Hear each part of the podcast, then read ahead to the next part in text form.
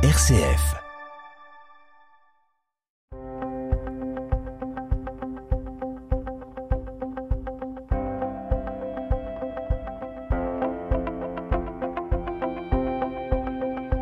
RCF Isère, les histoires du Dauphiné. Claude Muller et Annie Franco. Bonjour Claude. Bonjour Annie. Alors la semaine dernière, vous nous avez parlé de la remise de la Croix de la Libération à Grenoble, un moment, un grand moment de fête.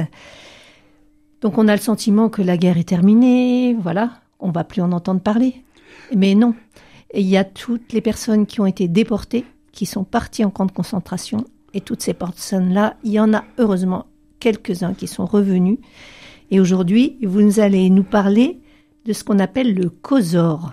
Alors, Qu'est-ce que ça veut dire le COSOR? Eh bien, je vais vous l'expliquer, mais je tiens à vous dire quand même que lorsque De Gaulle est venu remettre à Grenoble cette formidable, cette extraordinaire euh, décoration, hein, eh bien, la guerre n'était pas terminée. Oui, hein. bien sûr, c'était pas terminé encore. pas terminé. Non, non, non. Euh, en Allemagne et tout, euh, ça se battait. Ça se terminera hein, que en 45. en, en 45. 50 ans après leur retour des camps de concentration et d'extermination, pour un livre que je désirais écrire et que j'allais intituler Les sentiers de la liberté, eh bien j'ai recueilli les témoignages d'une cinquantaine de rescapés euh, qui vivaient encore parce qu'ils avaient été déportés, ils étaient très jeunes, euh, certains ont été déportés, ils avaient à peine 16 ans, vous vous rendez compte. Et donc 50 ans après, euh, bon, ils avaient 65 ans, 70 ans, tout ça, ils pouvaient encore parler de ce qu'ils avaient vécu. Alors, j'ai donc recueilli les témoignages euh, de cinquantaine de rescapés, des miraculés, j'allais dire, euh, qui, pour la première fois, consentaient pour la plupart, à évoquer, à des fins de publication, l'incroyable, l'hallucinant, l'épouvantable épisode qu'ils avaient vécu dans leur jeunesse. Et beaucoup d'entre eux m'ont confié qu'ils n'avaient pas osé témoigner ainsi auparavant, les uns par pudeur, les autres pour ne pas réveiller en eux l'insidieuse douleur qui les habitait toujours, d'autres enfin parce qu'ils redoutaient de ne pas être crus. Elle était tellement inimaginable fausse histoire qui était la leur. C'est vrai, j'ai recueilli leurs témoignages. Euh, je ne me suis pas servi de tous les témoignages pour mon livre, euh, c'est sûr, mais je me suis servi des témoignages euh, les plus palpitants. Hein. Alors ils ont vécu des épisodes affreux, bien sûr. Tous, tous, tous, sans exception. Et certains se souvenaient, dans leurs moindres détails, de leur abominable séjour dans les sinistres camps de la mort. Toutes ces visions d'horreur avaient été enregistrées dans leur cerveau et se déroulaient comme une bande magnétique, me dit l'un d'eux. Un autre me confia qu'il s'était retrouvé dans une autre vie. Un autre encore, il me semble que c'est un personnage étranger à moi qui a vécu tout ça. Vous vous rendez compte euh, dire ça hein. Et certains, en, revanche, avaient oublié de nombreux détails. La souffrance les avait sans doute effacés de leur mémoire, mais peut-être leur subconscient avait-il voulu éliminer certaines horreurs. Oui, on sait que quand les événements sont trop dramatiques, et eh oui. il se passe un espèce de blocage. Ah oui, un blocage.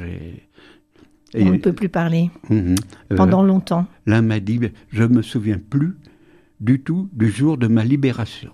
Que s'est-il passé Je ne sais pas. Je m'en souviens plus. Je me souviens, j'étais dans un train qui me ramenait en France, mais il se souvenait absolument plus du tout, vous vous rendez compte mm. Traumatisme. Eh oui, c'est mm. dramatique. Et pendant longtemps, en tout cas, de nombreux déportés n'aimaient pas évoquer leur effrayant passage dans un monde où tout sentiment humain était proscrit. Un ancien de Dachau m'a déclaré Je me suis beaucoup forcé pour accepter de vous rencontrer. J'ai bien hésité, mais une voix m'a crié Vas-y, parle Peut-être était-elle celle d'un de mes compagnons de jadis qui était resté pour toujours dans cet univers innommable. Et un autre m'a précisé après de nombreuses années de silence, je suis convaincu à mon tour qu'il faut témoigner, même si c'est très dur à faire. Ça éveille un épouvantable cauchemar. Il faut témoigner pour prévenir les jeunes d'aujourd'hui qui sont notre avenir. si l'on ne fait pas gaffe, pareille abomination pourrait s'abattre à nouveau sur la terre. Ceux qui me parlaient comme ça disaient et dire que dans certains pays, il se passe peut-être des choses horribles, peut-être pas aussi horribles que ce que nous avons vécu, mais euh, on n'en parle pas, on en parlera peut-être un peu plus tard. Dans certains pays du monde, des gens souffrent énormément. Alors ça, on me l'a dit, donc euh, il y a déjà pas mal de temps, mais c'est toujours valable. Hein. Bien sûr.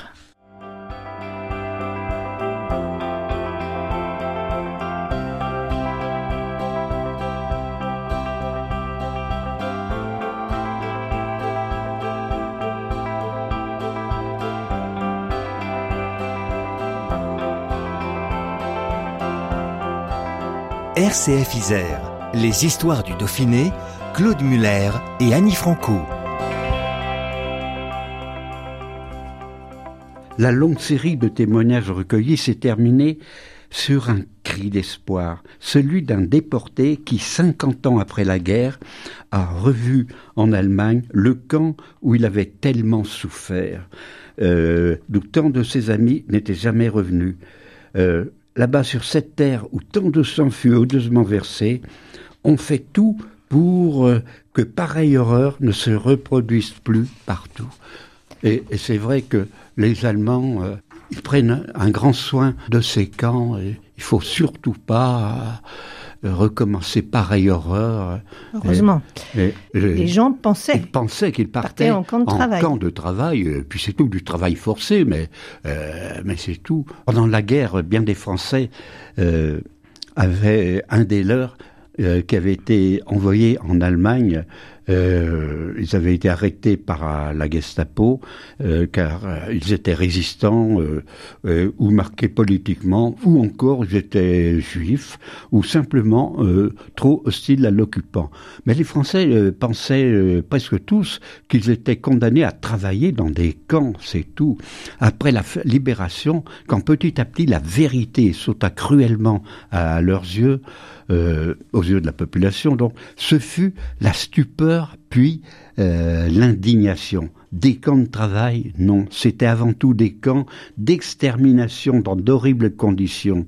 Alors on s'organisa dans les meilleures conditions pour accueillir les rescapés car les rescapés, quand les forces françaises libres ou les Américains arrivaient dans ces camps, les libéraient, ils ne tenaient plus debout, ils tombaient et tout ça. Ils étaient bien abîmés. Ils étaient bien abîmés et il fallait les rapatrier en France et les, et les soigner, surtout tout de suite, tout de suite les soigner.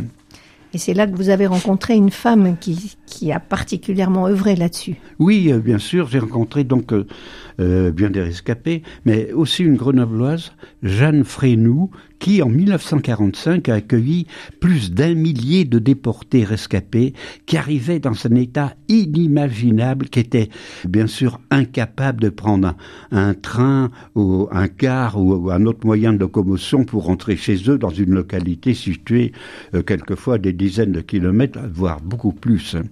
Euh, alors, elle, m'a dit, j'étais jeune alors, euh, pas mariée, et on me connaissait sous mon nom de jeune fille, Jeanne Astier.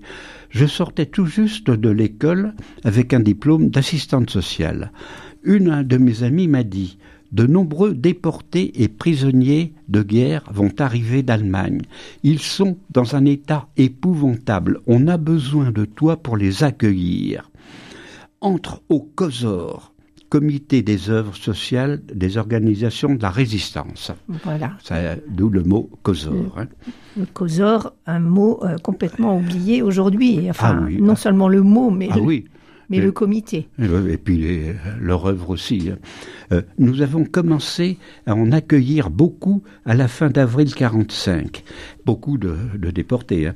Et cela continue en mai et juin m'a-t-elle dit. Euh, ils arrivaient tant bien que mal en gare de Grenoble, certains en groupe, d'autres tout seuls.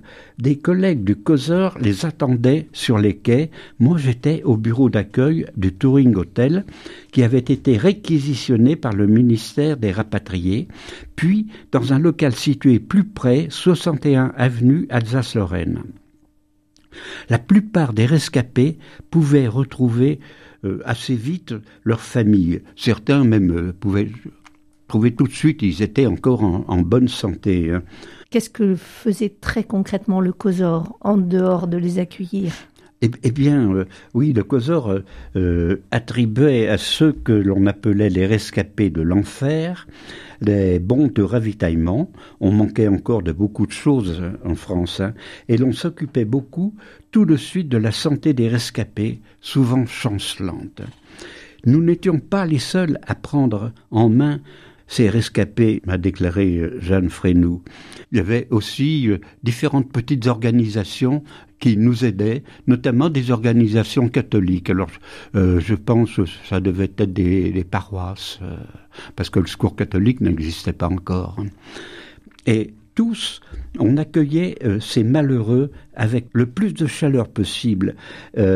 Ils en avaient tellement besoin et on en a beaucoup orienté sur les hôpitaux euh, ou sur des maisons de repos, notamment à Almont, l'Alpe d'Huez, Saint-Laurent-du-Pont, Château-Rondon. Et il faut dire que la tuberculose avait fait beaucoup de ravages. Beaucoup étaient tuberculeux, revenaient tuberculeux. C'était épouvantable. Euh, certains, hélas, trop atteints, n'ont pas survécu et sont morts rapidement euh, quelques semaines, quelques mois après leur retour. Ils sont morts, on n'a pas pu les, les soigner. Eh oui. D'autres euh, n'ont plus retrouvé du tout leur famille, car leur famille avait disparu, soit tuée par les Allemands, ou soit envoyée dans d'autres camps de concentration. C'était épouvantable. Cette dame m'a dit que certains qui revenaient étaient contents et tout, mais hélas, plus personne dans leur famille, tout le monde avait disparu, on ne savait pas où ils étaient. Ah, quelle horreur. Ça a dû être vraiment ah, ah oui. terrible se sentant bien entouré après un long repos réparateur et une nourriture appropriée, petit à petit, la plupart retrouvèrent la santé. Je vous l'ai dit, euh, certains, hélas, n'ont pas survécu. Hein. Le COSOR resta ainsi euh, structuré pendant deux ans.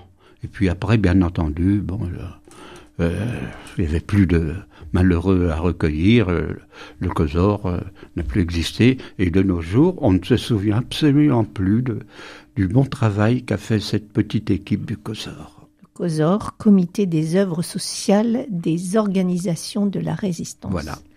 Eh bien, merci beaucoup pour cette évocation, Claude. Au revoir. Au revoir, Annie.